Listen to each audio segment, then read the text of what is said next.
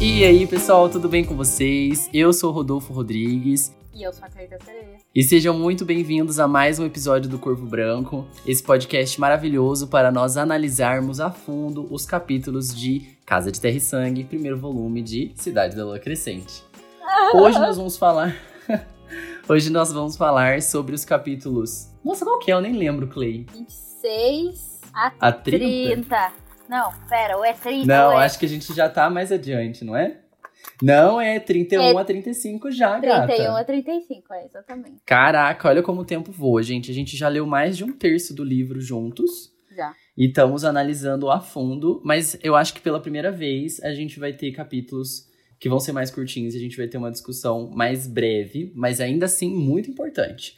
Coisas interessantes acontecem aqui que vão refletir provavelmente em todo o futuro da história, né? É, é, é, é, são capítulos curtos, mas capítulos... É, gata. É, gata, é babado. Esse é... são cinco capítulos muito interessantes, mas capítulos que vocês precisam ficar prestando atenção a detalhes. É, atente-se às, às sutilezas, né? As minúcias. Antes da gente começar, não se esqueçam de nos seguir nas redes sociais. Nós estamos no Instagram e no Twitter como arroba corvobrancopod. E você pode nos enviar um e-mail no corvobrancopod.gmail.com, caso você queira patrocinar a gente, né? Estamos aceitando. Pode mandar um e-mail pro Corvo Branco, pode. Po- po- é? Pode, pode mandar pro pod. Pode, pode.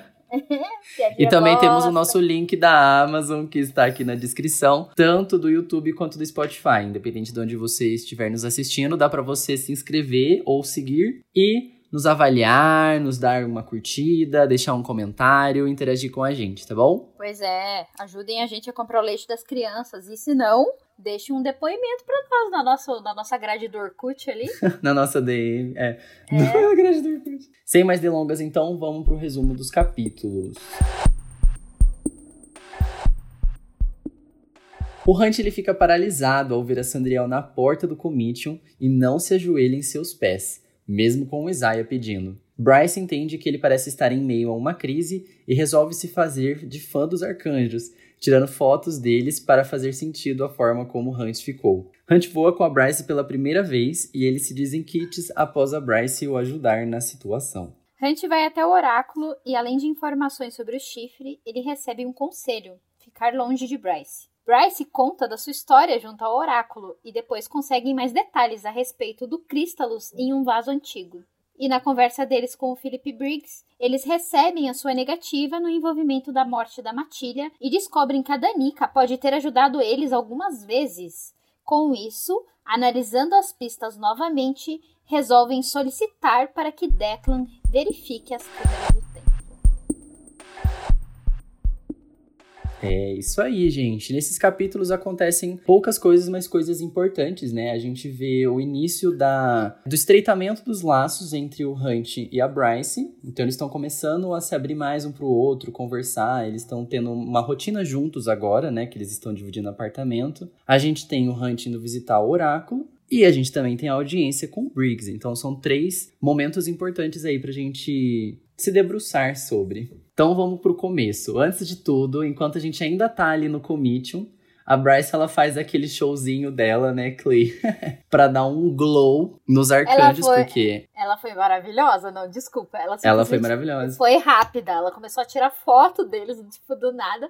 E ainda melhor, virou pra trás ainda pra fazer selfie com ela junto enquadrada. Sim, mano, ela é muito corajosa, ela é muito corajosa. Ela foi E é interessante ver que ela fez isso porque ela viu que o Hunt ficou assustado, né? E eu notei também uma coisa que às vezes eu esqueço, né? Que a gente tá num mundo contemporâneo ali, né? E ela comenta que ela tá acostumada a ver a Sandriel na TV. E aí eu fico pensando, nossa, é verdade, a Sandriel aparece na TV, sabe? Fico É. imaginando, é igual ver presidentes dos outros países na TV, sabe? É uma coisa que a gente tem o costume de ver. É uma coisa meio distante, mas que ao mesmo tempo a gente reconhece. E eu, eu acho que é isso que me faz gostar muito desse livro, ser uma fantasia contemporânea, porque quando eu vou ler fantasias que incluem masmorras, terras antigas e tal, eu imagino tudo contemporâneo. E daí a pessoa fala, ah, voz missê, tal, tal, tal, e daí eu fico assim, tipo, oi, tudo bom? eu, eu tenho dificuldade pra imaginar castelos, ruínas e É porque não é a nossa realidade, né? A gente é, mas não aí, tem eu, esse arcabouço pra gente aí, poder se situar é, também, né? É engraçado porque eu, por ler muitos livros contemporâneos, tipo 99,9% dos meus livros são romances e são contemporâneos. Você uhum. já lê muito mais é fantasia. Então quando é. você fala assim, tipo, putz, a Bryce tirou um celular do bolso pra tirar foto, aí é, você fica falo... assim, tipo, que mundo é esse celular? que ela não tá? Ela não tira da onde? Em que bolso daquela saiote enorme, né? Tipo de roupas de época que uhum. tem, cabe um aparelho. Então é engraçado de ver como a gente acaba se adaptando, né? Ao tipo de livro que a gente lê e depois é difícil de construir imagens. É legal. Pois é, é difícil imaginar que, por exemplo, as ruas da cidade de, Lu, de Lunéfia. Ô, Caro, você criou um monstro podem, aqui. É, é provável que essas ruas sejam de asfalto, sabe? Na minha cabeça é tudo paralelepípedo, umas casinhas meio, meio Itália, sabe? Aquelas coisas de tijolinho, aí você olha, tem uns rebocos, assim. É uma coisa mais antiga, eu tô muito acostumado com isso. Mas estamos no mundo real e a Bryce está acostumada a ver essas pessoas na TV. Na TV, meus amores. É, eles vão assistir bastante TV nesses capítulos que a gente vai ler, né? Vão. Mas ainda ali no commit, uma coisa interessante que acontece, que é um lacre atrás de lacre, é que enquanto eles estão ali, né, escapando, a Bryce e o Hunt, o Micah vai atrás deles e questiona o que, está acontecendo, né? E não só questiona o que está acontecendo, como também dá em cima da Bryce, né? Ele chama ela para sair, e aí, Cleita, o que, que acontece? Ela aceita? Ela topa? Ela diz: Eu não estou interessada. Ela é muito dona de si, né? Ela é a dona de si. Muito. Ela faz o destino dela, entendeu? Nesse momento, o Hunt vê que eles não tem muito como fugir descendo pro andar principal de novo, né? Pra eles poderem sair andando, e eles tiveram que sair voando. voando. A única opção era eles pegarem o elevador, irem para algum andar lá e sair dali por cima. Voando. sair por cima, literalmente. E aí a Bryce é carregada enquanto eles estão no ar. A gente tem mais algumas descrições de, Lun de Cidade da Lua Crescente. Eu ia falar Lunef, né? Lunef, é?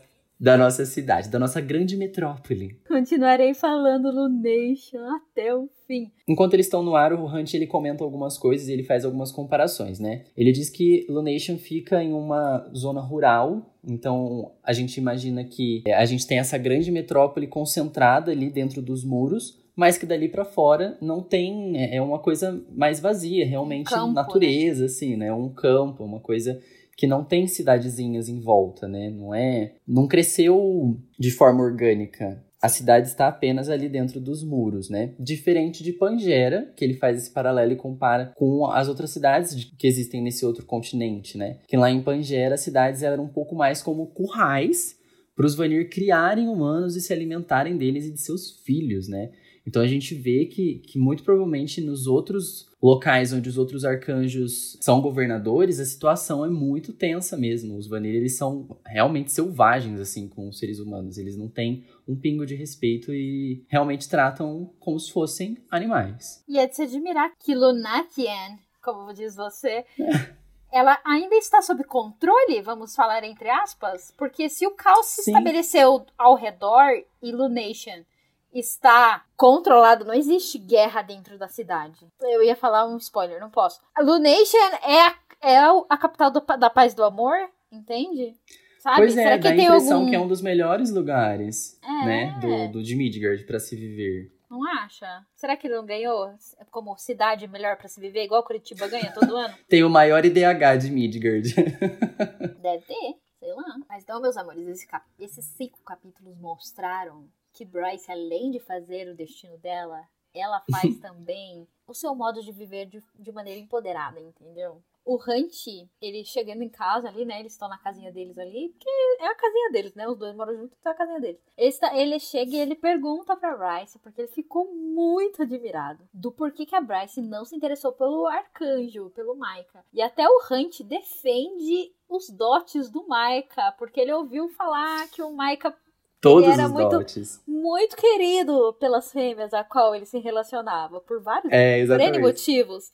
E a Bryce... É, né, Clay? A gente sabe, a gente sabe que o Mike ele é muito rico, ele tem muito dinheiro é. e tal, né? Que ele é muito bonito. Mas não é desses dotes que o Hunt tá falando, né? e o mais legal de tudo. O Hunt aqui falando assim, menina, tá perdendo a oportunidade. Você não sabe o que você tá perdendo. Você é boba, o que você tá pensando? E daí a Bryce, ela é cirúrgica na resposta.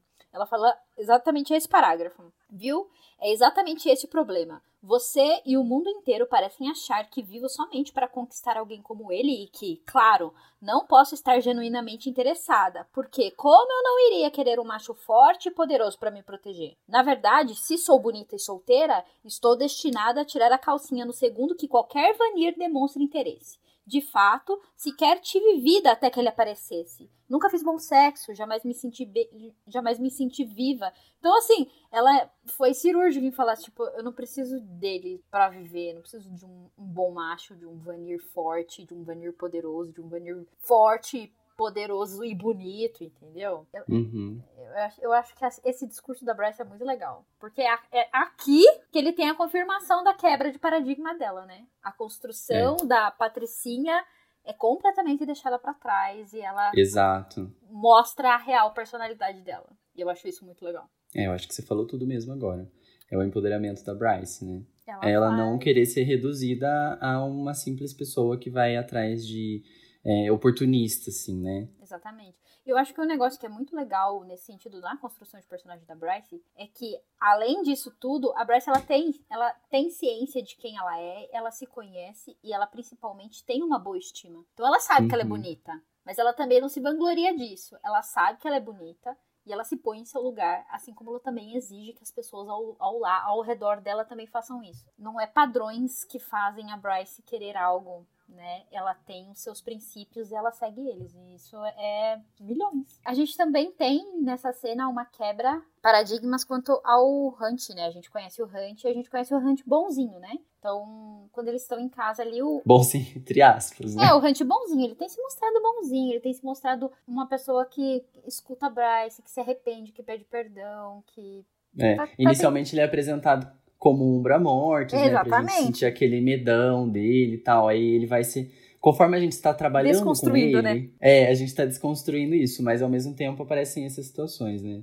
Para construir ele novamente, né? Então, quando ele tá ali no apartamento da Bryce e pede para assistir o jogo lá de futebol deles, que é Solebol, que vai passar na TV, o Maika é. liga para ele avisando que ele precisa realizar um trabalho à noite. Lembrem-se daquilo que a gente já comentou em outros capítulos atrás, episódios, que ele tem um prazo ali de pessoas para matar ali uma quantidade de pessoas específicas para ele uhum. se livrar ali da, da condição de escravo dele, né, o combinado Isso. que ele tem com o Maika. E daí ele recebe, né, um chamado para matar alguém. E daí as mortes geralmente que o, que o Hunt faz no livro, não são descritas, mas esta é. Ela é descrita aonde ele encurrala um metamorfo, esse metamorfo pede por favor, então ele pede por piedade, e o Umbra Mortis não demonstra piedade realizando o trabalho designado, né?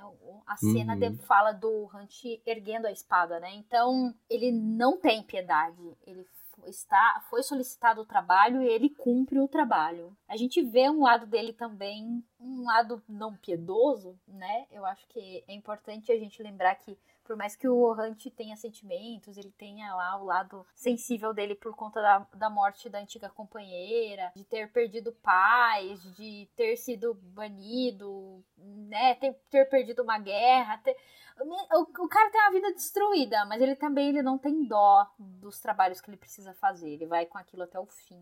É, eu sinto que ele tá cansado, sabe? Ele é uma pessoa que cansou, ele realmente não tem mais vontade de lutar. Ele não vê outra opção a não ser obedecer às ordens, né? Sim. Ele vê que a única forma dele algum dia ter vida de novo é executando essas ações que o Maika pede, né? Ele tá meio que deixando os sentimentos dele de lado ele por enquanto empatia, e ele né? acredita. Né?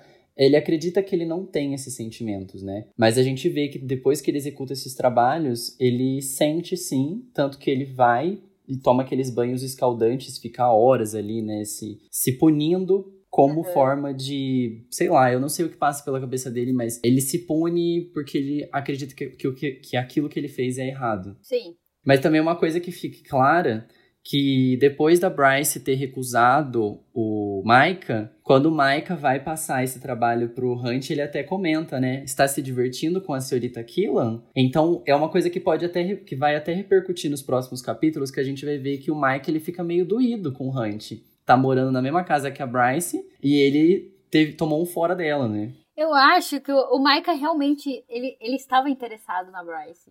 Tipo, ela é bonita, entendeu? Ela é gostosa. Ela é, entendeu? E ela é interessante. E né? ela é uma, pessoa, pessoa, diferente. interessante, exatamente. E vamos lembrar, né? Ele, ela salvou a vida dele. Então, querendo ou não, ali ela se mostrou alguém interessante aos olhos do Micah. É. Né? E até unindo com uma coisa que a gente tava falando em off agora, Clay, que a gente tava comentando o quanto que o Micah, ele é um bom governador, né? Uhum. E enquanto que Lunation é uma cidade que parece ser um paraíso perto das outras, né? Sim. Parece ser um lugar muito bom. E isso por conta do próprio Micah, né? Então, Sim. se o melhor lugar para humanos viverem é no lugar onde o Micah governa, talvez ele realmente é, não enxergasse a, a Bryce como uma mestiça imunda, como as pessoas gostam de falar sobre ela. Apenas como uma mulher, entendeu? Como uma, Uma vanilla pessoa ali, ok. normal, é. Talvez ele não tenha essa visão que muitos outros tenham como o próprio rei Outonal. Talvez ele tenha uma visão um pouco mais branda sobre os humanos, né? E os semi-humanos. Pois é, eu acho que a construção de personagem do Micah, ela foi feita de uma maneira muito bem feita. Até É legal, porque né? o- o- é, porque o Micah ele precisa cumprir com objetivos nesse livro e ele cumpre com eles. É, a gente não De um- tem capítulos ele- de ponto de vista dele, a É gente um só vê ele através certo. dos outros personagens, né? Exatamente. O arco que ele é apresentado pra ele é bem fechado. O que as pessoas mencionam sobre ele durante a história é uma opinião concisa. Todo, todos seguem a mesma linha de raciocínio sobre a pessoa. Então você vê que ele é uma pessoa que talvez Que ele passa uma imagem é, consistente, né? Exatamente, e que ele seja. É, depois desse corte abrupto, então vamos seguir aqui. lá, lá, lá, lá, lá, lá, lá, lá. Próximo evento importante, Câmara, Câmara do Oráculo. lá. segue a pauta, segue a pauta. Como diria o Webdiva, circulando, circulando. Circulando, circulando, circulando. Lembra que no capítulo, nos capítulos anteriores a gente viu que o, seria necessário conversar com o oráculo, porque ele é uma entidade disponível ali, né, Pra descobrir coisas, né? E se tem alguém que possa saber coisas, é a pessoa que prevê o futuro. Então, o, o Hunt é o escolhido a ir até lá. A gente sabe que a Bryce e o Ran eles ficaram do lado de fora, e aí a gente tem uma descrição muito legal ali da câmara do oráculo.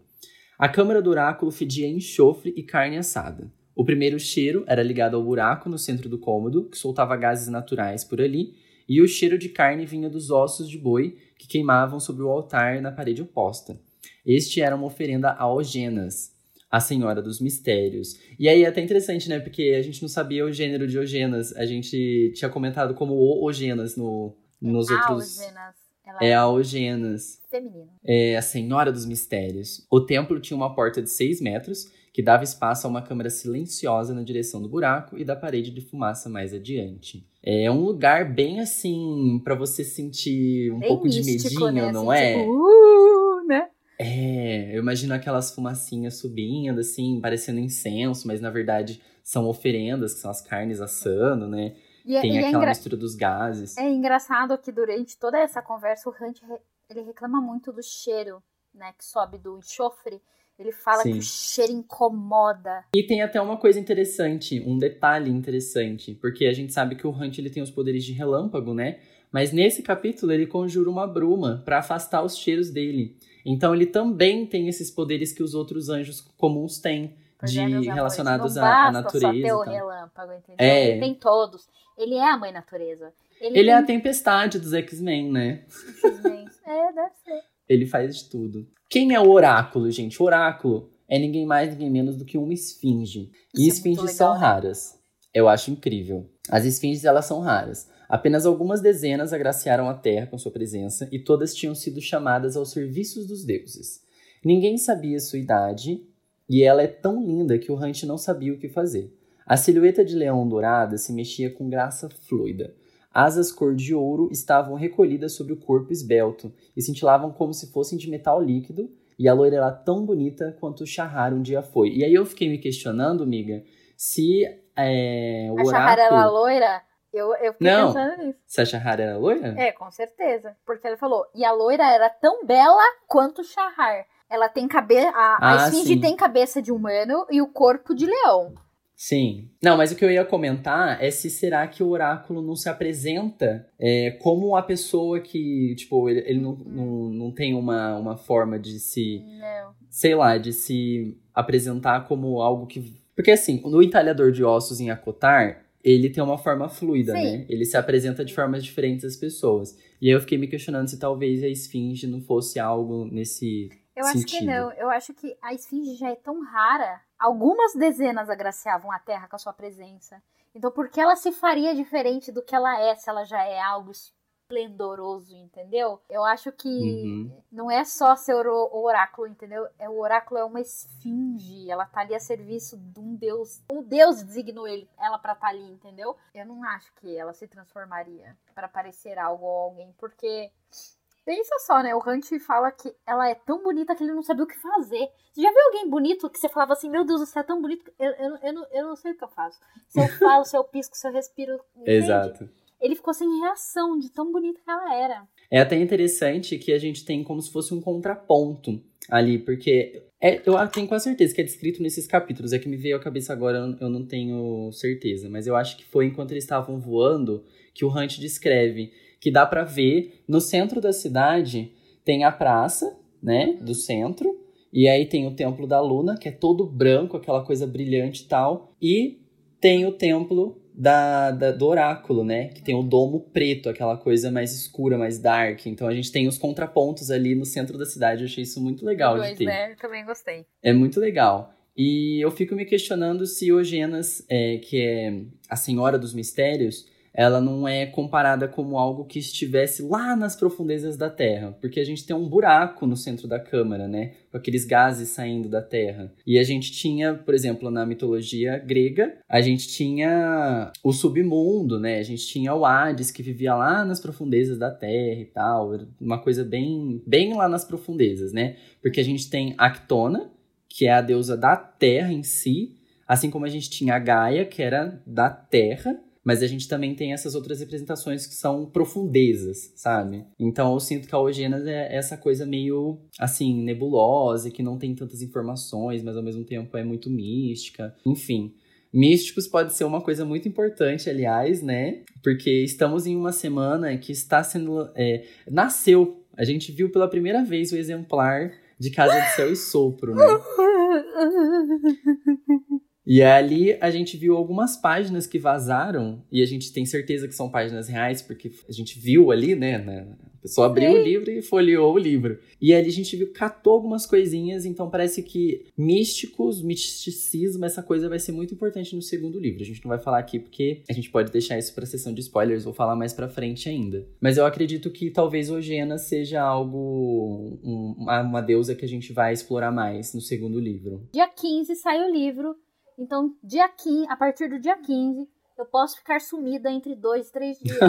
Não precisam mandar ajuda, nem a polícia, nem o corpo de bombeiros. Irei sumir tanto do Instagram, tanto do Twitter. Então, Quanto do trabalho. trabalho eu, eu, eu, eu sou, eu sou pobre, né? Não tem como, né? Eu queria, mas não tem como. Ah, eu vou pedir pro Paulo não postar nada nessa semana, nem pro Vitor falar, pelo amor de Deus, cara. não eu preciso ganhar dinheiro, não preciso. Eu preciso ler Não, esses que livros. é? Enfim, eu vou Exato. ler em dois dias esse livro, vou ficar noiada e é isso. É só um aviso de não preciso. Que fique registrado. não, é, e não me mandem spoilers. A gente tem algumas descrições no Google sobre as esfinges, né? Então, geralmente elas têm a cabeça humana, feminina, um corpo de leão e asas de um grande pássaro, assim como descrito no livro, e elas são descritas como criaturas traiçoeiras e impiedosas. Na história grega, elas apresentam enigmas e aqueles que não sabem como responder são mortos ou devorados por monstros. Na história egípcia, são benevolentes, sendo consideradas guardiãs, muitas vezes representadas em enormes estátuas colocadas nas portas dos templos. É legal pensar nisso, que eles ela provavelmente pegou mais inspiração grega, né? Porque a orácula aqui ela fala em códigos, né? Ela traz as mensagens assim em códigos. Sim. Ela vê o futuro e não fala exatamente o que ela vê, até porque pelo que ela conversa com o Hunt, ela não vê muito bem também. Parece que algumas Ela coisas estão veladas até por ela, né? Exatamente. Ela vê aquilo É. que perguntam. E se o Deus permite, ela revela. Se não, não. Exato. Ela revela e ela enxerga, né? Porque talvez ela nem nem soubesse é, até que ela até ela receber aquela informação dos deuses, né? E só para diferenciar da mitologia grega, mais ainda, na mitologia grega a gente tinha o oráculo de Delfos, o oráculo de Delfos era do, do deus Apolo e tal, então era outra. Na mitologia grega, o oráculo não eram as esfinges, tá? Elas eram seres míticos que passavam essas, esses enigmas, isso. O oráculo falou coisas pra gente, né? E nem tudo a gente gostou do que ouviu. O Voltou na história. O falou, a gente não gostou. Pegamos o banquinho e saímos de mansinho. Pegamos o rantinho e saímos o rantinho. de Voltando à história, a esfinge diz ao Hunt que pergunte algo e ele responderia. Ele pergunta sobre o real interesse das pessoas no chifre da Luna. O oráculo fala que o chifre serve para abrir a porta entre mundos que querem usar o chifre para reabrir a fenda do norte e que o propósito do chifre não é só fechar portas, mas também abri-las dependendo do desejo do portador do chifre. Ela revela que o chifre pode ser curado e garante que o chifre pode sim ser reparado, indo contra todas as lendas feéricas. Então sabe tudo aqueles livros, tudo! Não vale nem nada, entendeu? Porque quem pois tá é, falando mas... é o Genas. Exato.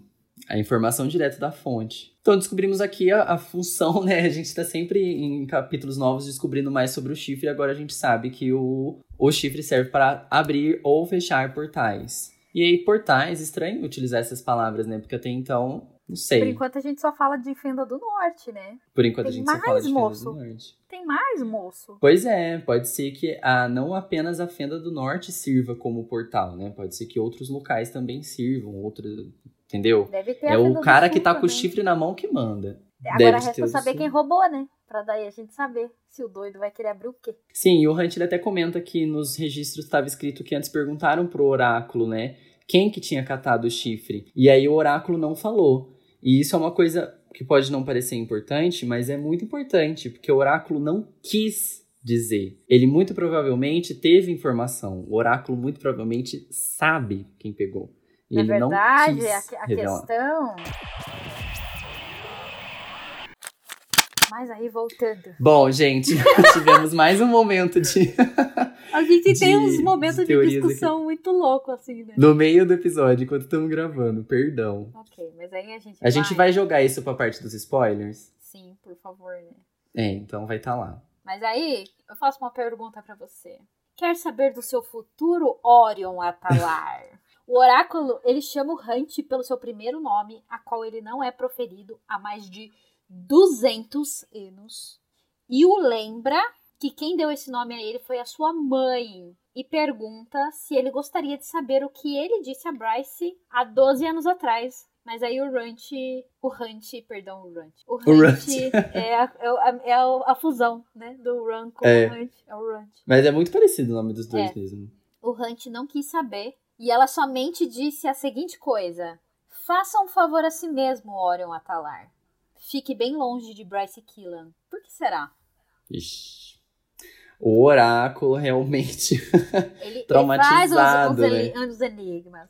Será que o ódio que é ele, será que o ódio que ela tem pela Bryce é tão grande que ele não quer. Fala que aquela menina é surtada. Você nem sabe o que eu fiz com ela. Te manca, garoto. É, se puder, fica longe dela. E tudo isso faz com que eles gerem pensamentos, né? O Ron e a Bryce esperam um Hunt um pouco afastados do Parque do Oráculo. Eles não quiseram nem chegar perto, né? Os dois, pela experiência ruim é. que tiveram. é, os dois traumatizados também. Pois é. E ele, o Hunt, né, informa ele sobre o chifre poder ser consertado. Eles ficam, todo mundo fica meio atônico, assim, a respeito da, da informação. E o Ron chega à conclusão que provavelmente a acólita do templo sabia sobre, algo sobre isso e foi morta por não revelar ou foi realmente um aviso para que eles se mantessem longe do chifre. O que é pesado, né? Tipo, é bem pesado. É. não vou falar nada. É, não vou falar nada. o Hunt, ele menciona. Gente, a gente tá muito traumatizado, porque esses capítulos, eles são muito importantes. Então, voltando, o Hunt, ele menciona que o Isaiah interrogou os outros funcionários do templo, do templo e a acólita morta era a única que estava trabalhando no dia do roubo do chifre e que alegou também não saber de nada. A Bryce, ela levanta até a hipótese que aquele símbolo no engradado dos vinhos do Corvo Branco era realmente um símbolo da seita Ophion ou da facção Keres e que esteja realmente procurando o chifre para auxiliar na revolução, abrindo então o portão do inferno e trazendo todos os príncipes novamente para algum tipo de aliança contra os Asteri. Ela ainda fala que a Danica provavelmente descobriu esses planos e teria sido morta por isso. Levantam também a hipótese da nova rainha bruxa estar ajudando isso, mas o Run garante que não, visto que elas vêm de um milênio, um milênio, gente, são mil anos, de lealdade inquebrantada aos Asteri então elas nunca mudaram de opinião, elas deram a lealdade delas aos Asteri e elas seguem esse princípio cegamente, não importa o que aconteça. Há mil anos. É, tem, tiveram outros 14 mil antes que a gente não sabe o que aconteceu, né?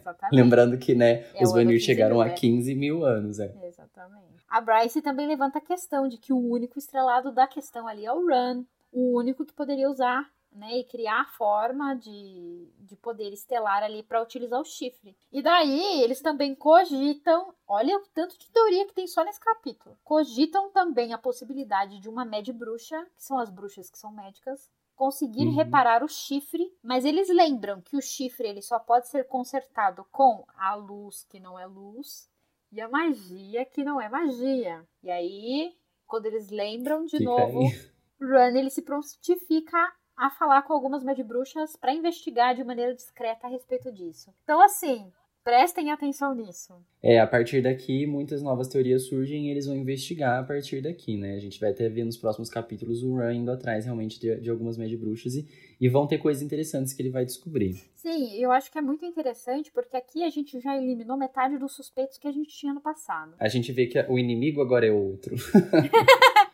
Bryce né? O inimigo agora é outro. O inimigo agora é outro. Daí a gente vai ver a Bryce ela contando um pouco do passado dela, né? O Hunt, enfim, pergunta o que aconteceu no oráculo quando a Bryce foi lá e que que fez o oráculo é, pedir que ele se mantivesse longe dela, né? A Bryce então conta que sua mãe, com medo que ela se afastasse da herança de sua cultura por parte do pai, ligou para ele informando sua primeira menstruação, que foi lá perto dos 13 anos. E o pai a tornou cidadã plena da casa de céu e sopro, e para isso ela teria que jurar lealdade à casa. Ela não queria fazer isso, mas a mãe a obrigou porque via aquilo como uma proteção. Nesse tempo, seu pai a quis conhecer e ela foi para Lunation. Então, só para esclarecer, humanos são da casa de terra e sangue, né? Quando você é um mestiço, aparentemente você pode escolher entre casas, né? Mas você precisa jurar uma lealdade. Então, como a Bryce ela era meio feérica, ela teve essa oportunidade de, de, de ir para lá. E eu acredito que é assim que ela conseguiu o, o título de civitas dela, né? Porque humanos não são civitas na cidade de Lua Crescente. Acho Verdade, que é assim que ela conseguiu estudar. O pai dela é o rei, né? Então, assim, o pai dela é o rei da Casa de Céu e Sopro. Então, ela precisa jurar lealdade ao pai. Precisa jurar lealdade ao pai, mas as pessoas não podem saber, né? Não, mas sim, de qualquer... até, aqui, até a questão aqui ninguém sabia, mas a mãe dela, né? O pai falou, eu preciso que ela, ela né, demonstre lealdade a mim para que eu consiga transformá-la numa civita. A Bryce não isso. queria, tipo, eu não conhecia homem, né? Então, a mãe dela falou assim: por favor, isso pode te proteger no futuro. E a gente sabe que isso sim, É, ajudou, né? tanto que ela só tá onde ela tá hoje porque ela tem o título de civitas dela, Exatamente. senão ela não ia, não ia ter nada. Ela ficou o verão por lá, hospedada em Cinco Rosas, conheceu o Run e o rei Outonal. Sim, a Bryce não revelou ainda ao Hunt que ela é filha do rei. E seus primeiros dias ali foram bons conhecendo sua cultura, apesar de presenciar o preconceito por ser mestiça, né? A gente vê que outras crianças não tratavam ela tão bem assim, né? Mas ela conseguiu aproveitar, conseguiu absorver algumas coisas legais ali. Quando ela foi levada ao oráculo, ele analisou a fumaça e, por causa do que viu ali, o oráculo arrancou os próprios olhos e ficou cego por uma semana de tão ruim que é o seu futuro. Quando voltou para a anticâmara, seu pai havia fugido pela sala VIP para que ninguém percebesse que ele estava com ela, e quando ela voltou para casa, ele havia deixado as suas coisas na calçada. O Ran colocou o dinheiro em sua mão para que ela conseguisse voltar para casa, e lembrem que ela só tinha 12 anos quando, quando tudo isso aconteceu. O Ran tentou interferir, mas o rei proibiu. Então a Bryce, coitada, foi tocada mesmo de cinco rosas ali por conta desse, dessa cena no, no oráculo, né? Sabe, então... quando a gente é pequeno e a gente tá naquela fase da tipo oitava série pro primeiro ano do ensino médio, agora tem nono ano, né? Mas antigamente era até o oitavo. Eu sou velha. Ah, mas é a mesma, é a mesma idade. É. E a gente fazia teste. É, teste. É ocupacional? Devocio, devocio, não. Devocional é religi religioso. Religioso. A gente faz teste. aquele teste para descobrir a vocação vocacional. Vocacional. Ai, Nossa, meu, meu fone até caiu aqui atrás.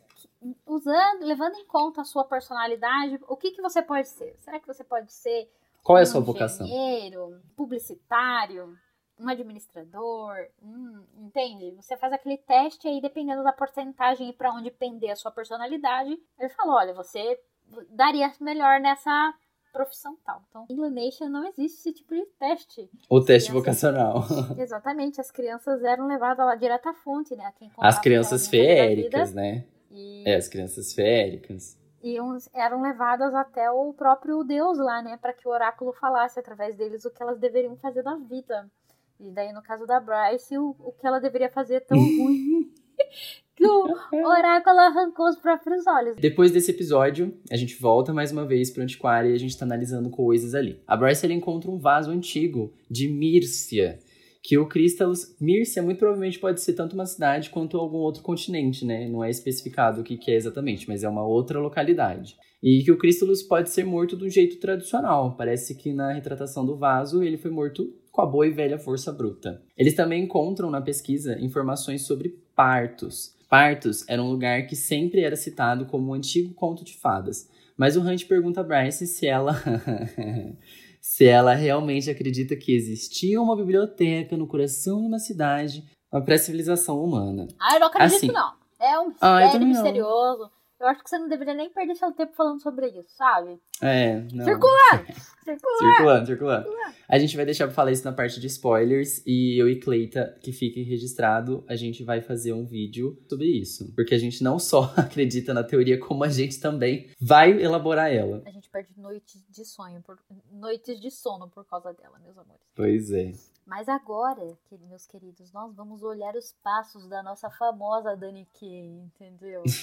Danica, olhando de novo os passos da Danica, não acha nada de estranho, é, fora a permanência dela dentro do Templo da Luna, onde o chifre foi roubado. Então ela e o Hunt decidem, então, ir até o Felipe Briggs, visto que, enfim, eles receberam a confirmação da sua transferência para que o interrogatório fosse realizado. E nessa cena, quando isso acontece, a Bryce ela tem um desentendimento com o Hunt por tentar proteger ela da possível conversa com o Briggs, onde ele ficou preocupado, né? Dela relembrar alguma coisa e tal, e, e, entrar em choque novamente, e a Bryce expulsa ele dentro do antiquário.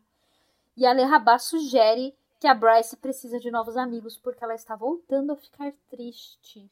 Então, Sim, cara. A... Nossa, eu fiquei mó, mó bad nessa hora. Pois é, a Bryce ela estava num estado deplorável de depressão há dois anos atrás, quando a Danica morreu. E a Lerrabá identifica que a Bryce está voltando a esse estado eu acho que é algo importante a ser prestado atenção na história. Uhum. E é legal que a Lerrabá tenha sugerido dela se aproximar do Hunt, né? Sim. Então bora pra esse interrogatório, né, gente? Que aqui a coisa foi interessante. Pela primeira vez a gente vê o Briggs pessoalmente. E a gente descobre que esse rolê vai acontecer debaixo do Comitium, né? A Bryce não sabia que existia esse lugar, primeiramente. E que é um lugar que, aparentemente, coisas sinistras acontecem ali, né? Tem ralo por tudo que é lado, né? A gente critica, fala, ela fala que tem ralo por tudo que é lado. Que a gente critica muito a Sandriel pelas coisas que acontecem em Pangera, mas aparentemente algumas coisas podres também acontecem ali na, dentro da própria cidade da Lua Crescente, né? Só é bem escondido. Só é bem escondido. Então Briggs ele diz em seu interrogatório que não tem nada a ver com a explosão, visto que tinha decepcionado seu povo, ele diz nosso, para incluir a Bryce, e ela rapidamente diz que ele não é seu representante.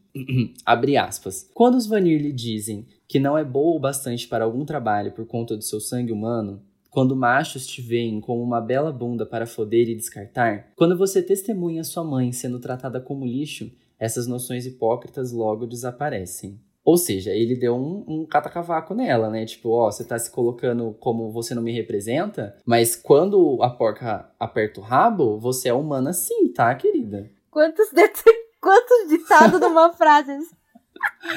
Parecendo o Ciro Gomes falando. Pois é. Daí o Briggs, ele confirma que não sabe nada sobre o chifre da Luna. E eu fico até um pouco triste, miga. Que ele fala que ele não sabia nem que dia que era hoje, sabe? Mano, eu não sei nem que dia que é hoje. Como é que eu vou saber o que, que tá acontecendo aí pra é, fora? É, ele fala o porquê, né? Ele fala que a tortura é tão pesada, onde durante o dia eles arrancam os membros dele e durante a noite as médio bruxas costuram, né? A tortura Imagina. é tão pesada psicologicamente e corporalmente que o passar do tempo é ridículo, né? É irrelevante, É é. irrelevante, exatamente. Daí ele comenta algumas coisas interessantes, né? Briggs confirma que não sabe nada sobre o chifre da Luna e diz que tem certeza de que o pessoal da Keres não sabe de porra nenhuma e que por mais que a Danica tenha o prendido, ele gostava dela. E aí é uma coisa nova, né? Isso porque ela o sondou e o avisou algumas vezes antes de que, realmente ia- de, antes de que realmente ela ia o prender. O Briggs disse que o Briggs disse que para uma Vanir, ela era muito justa e disse que provavelmente Danica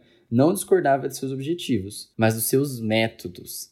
Ele cita Danica como uma possível simpatizante da causa. Interessante pensar nisso, né? Pois é. Não te faz pensar pensamentos? Eu, eu penso Me faz pensar pensamentos. Daí o Hunt questiona por que ele não disse isso em seu julgamento. E o Briggs justifica que ele seria decapitado por um tipo de acusação dessas, né?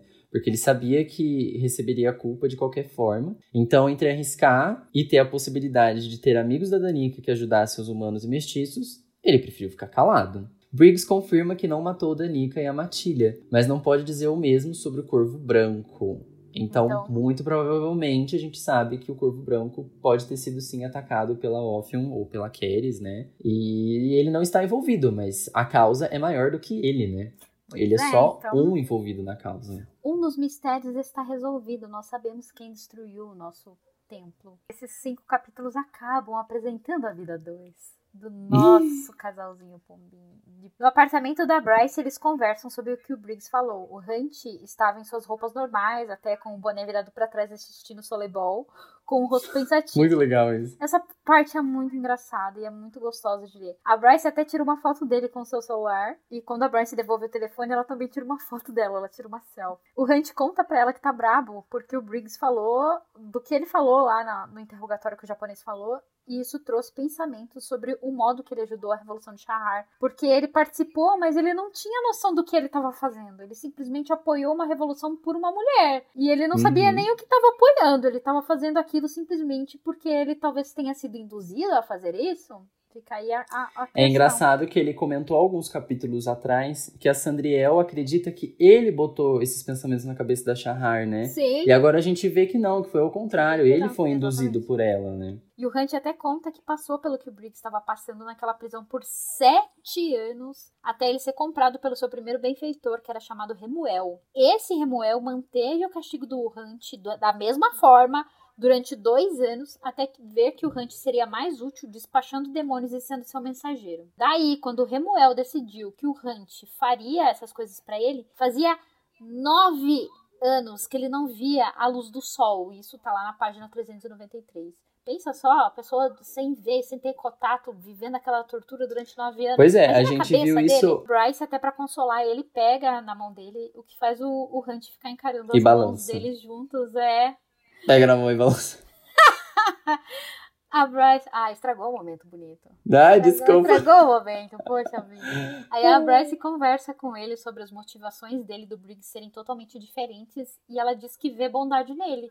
Isso foi muito legal da Bryce, né? Quebrando a casquinha pra Foi. ajudar o Hunt a consolar ele. É. E aí a Bryce até aproveita o clima pesado e quebra ele fazendo piada sobre o boné do Hunt e diz que não combina com a imagem dele de predador noturno, um bonezinho virado pra trás, de um molequinho, né? E aí ele chama ela de terrível, colocando o boné nela e, arruma, e ela arruma o boné igual ele tava usando.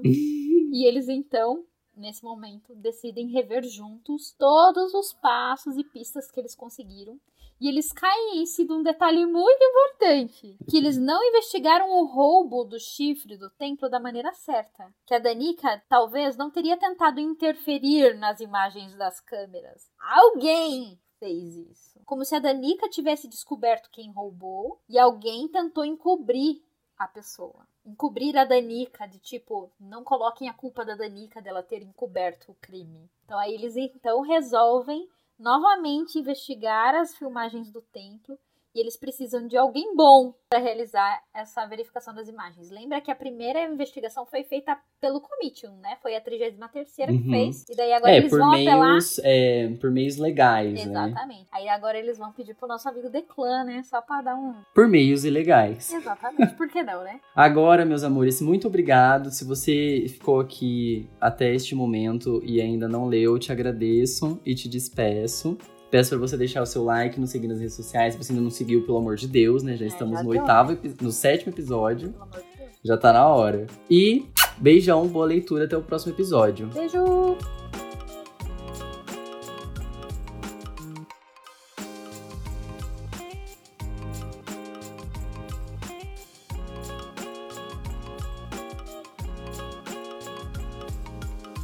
Agora bora pros spoilers, né, Clay? Pelo amor de Deus, muita coisa nesses capítulos escondida. Vamos, primeiro tópico. O primeiro tópico é o seguinte: a, o Hunt tá lá dentro do, do oráculo. E daí a oráculo diz a primeira coisa para ele assim: Eu me perguntava quando a sombra da morte traria o crepúsculo à minha câmara. E daí, crepúsculo o quê? Qual crepúsculo? Matinal? O do anoitecer? A, o, o Hunt tira a luz ou ele põe a luz? Porque daí a teoria de ficar longe da, da Bryce faz sentido. Porque se for o crepúsculo de tirar a noite, aí ele, ele suga a luz e ela emana a luz, por, tipo, né?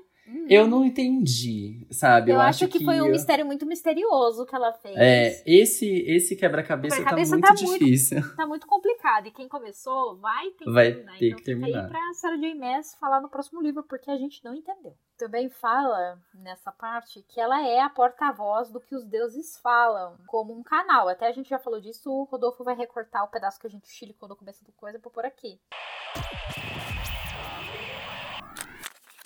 Ele muito provavelmente teve informação. O oráculo muito provavelmente sabe quem pegou. Na ele verdade, a, a questão é, ele fala, não tenho permissão para falar a respeito disso.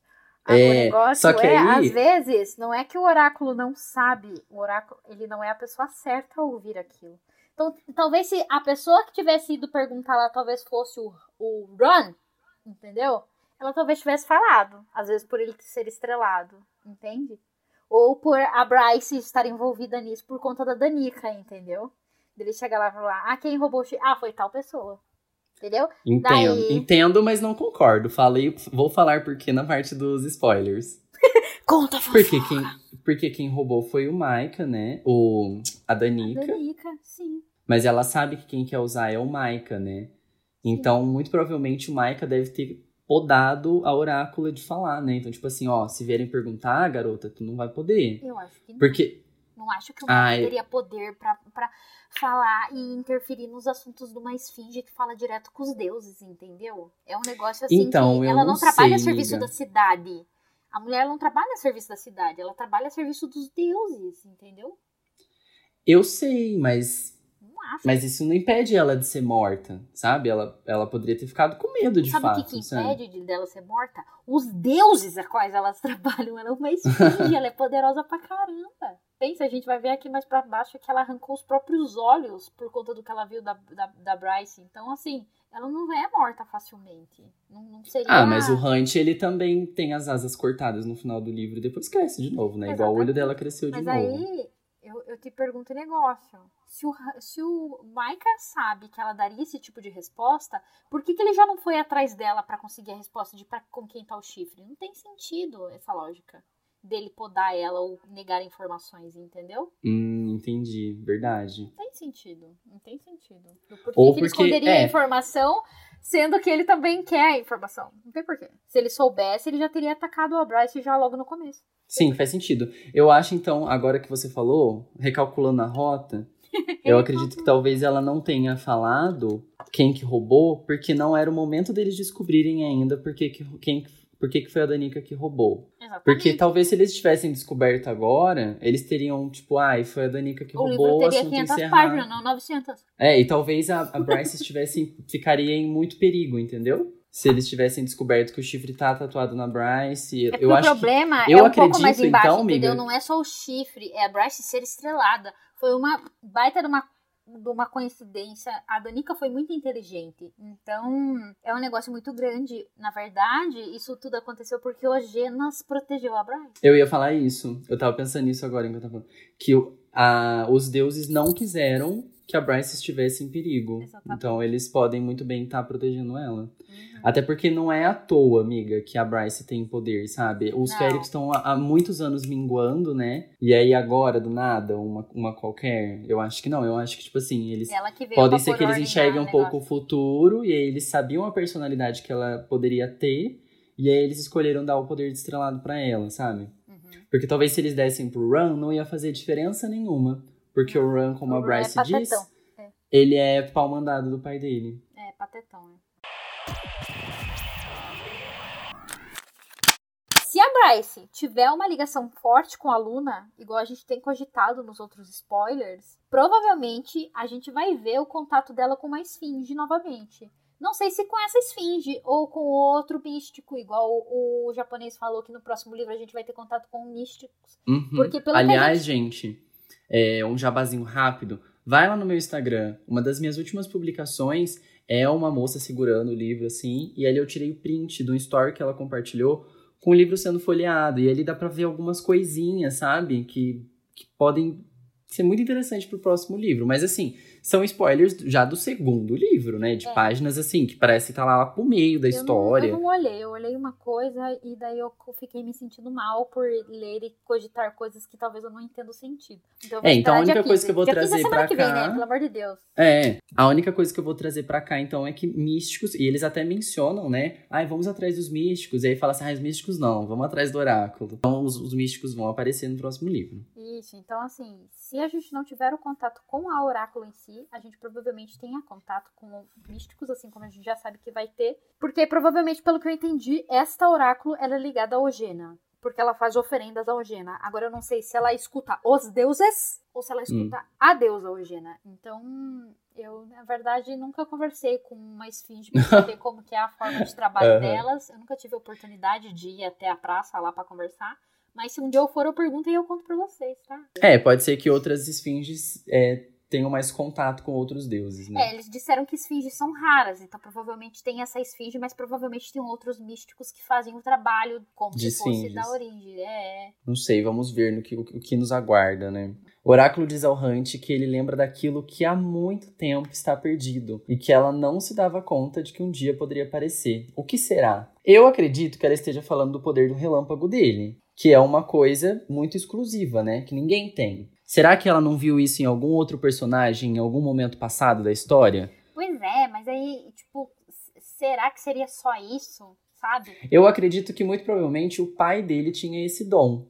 Outra coisa que a gente também tem que cogitar é que a gente conhece os dom do- dons do Hunt somente até o período ao qual ele logo entrou, né, pra Legião dos Anjos, logo depois que ele fez a descida. Então, às vezes, os poderes dele não maturaram o suficiente antes dele receber a coroa que delimitava o poder. Então, às vezes, vai que ele tem mais coisas além disso, sabe? Eu fico pensando muito nisso no segundo livro do Hunt ser mais do que um anjo com poder do raio, sabe? Pode ser. Ele tá há 200 anos com a, com a coroa, né? Pois é, tipo, é igual a Bryce, Ele né? viveu 33. Ele apenas viveu dos 233 anos dele, 33. 33 anos só que ele viveu sem a, a coroa, né? Então pode ser que tenha mais. Mas eu acredito que assim, eu acredito que o dom dele seja realmente relâmpago e, e coisas da natureza. Acho que se tiver alguma coisa a mais, vai ser assim, magia bruta, sabe? Uhum. E ele- o oráculo falou mais um negócio, né? Que é pra ele ficar longe da Bryce. Por que, Cleita, você acha que tem que ficar longe? Ela é luz e ele é escuridão?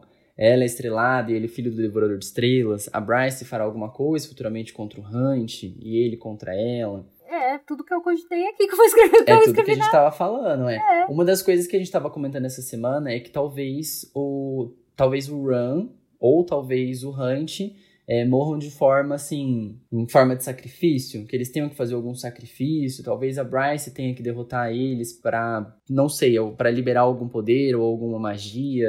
E outra coisa eu deixei por último, porque eu achei muito interessante. É que na hora que a Lerrabat tá falando ali que a Bryce tá triste, ela fala a seguinte coisa: que a Danica não gostava dela. Que ela É. sempre recebia rosnados, mordidas ou era ignorada pela loba. Não era do feitio da Danica isso? Será que era só ciúmes? Porque aí você para pra Amiga, pensar. eu acho que a Danica não era legal. Eu acho que a Danica ela podia ser meio Mas, chata, amigo, essa sabe? teoria cai por terra pelo que ela fez pro Philip Briggs. Por que com o Philip Briggs e com uma seita, a qual ela é bondosa, ela dá tempo deles correrem, ela dá uma chance, ela dá duas, ela dá três, quando ela vê que ela não tem saída, ela vai lá e eles prendem ele de uma maneira amigável? Por que que com a Lerrabá, que é uma escrava que tá dentro de um antiquário com a Bryce, ela não é? Então, eu acredito que, quando eu tava lendo isso pela primeira vez, que a gente ainda não sabia quem tinha roubado o chifre, que era a Danica que tinha feito isso, papapá, eu tinha começado a desconfiar da Danica é, ser uma possível vilã. Uhum. sabe? E eu acredito que a Sarah pode ter colocado alguns indícios disso para que a gente não matasse tão já a história, sabe? Para que a gente fosse levado a acreditar em algumas possibilidades falsas. Então eu acho que assim, a Lerrabá, ela poderia ter algum desconforto ali com a Danica mesmo, mas eu não acho que seja nada demais. Eu acho que não seja algo tipo a Danica tenha motivos para não gostar da Lerrabá, sabe? Eu acho que só o santo não batia, sabe? Que nem a gente é muito amigo, mas não é por causa disso que eu sou amigo de todos os seus amigos e você é amiga de todos os meus amigos, entendeu? É uma das coisas que a gente ia comentar aqui no, no spoiler, que a gente até esqueceu de falar, né? o quanto os personagens eles são cinzas, né? Não é aquela coisa ou preto ou branco, ou é bonzinho ou é ruim, que nem a gente tava falando sobre o Maika, né? Uhum. O Maika, ele fez coisas muito boas pela cidade.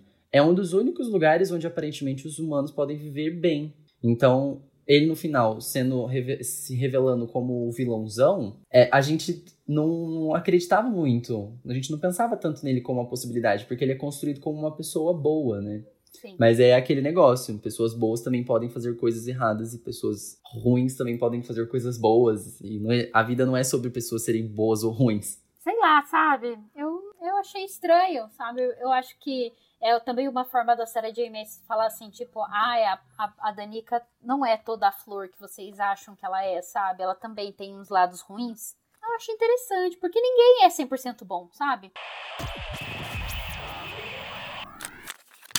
e que esteja realmente procurando o chifre para auxiliar na revolução, abrindo então o portão do inferno e trazendo todos os príncipes novamente para algum tipo de aliança contra os Asteri.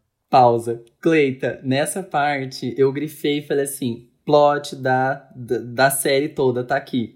É. Porque é. não é isso que a gente acredita que eles vão fazer? Agora que a Bryce tem o chifre, a gente acredita que ela vai abrir o portal para buscar uma aliança com os que... príncipes do inferno para derrotar os Astérios. Sim, mas eu, eu acredito plenamente de que os príncipes realmente não tenham intenção nenhuma de vir para Midgard. Que eles estejam vivendo bem no mundo deles e que tá tudo bem entre eles. Eu acredito que quem vai fazer eles virem para cá vai ser a Bryce. A Bryce vai pedir ajuda. E vai pedir ajuda. É, pode ser. Eu acredito nisso também.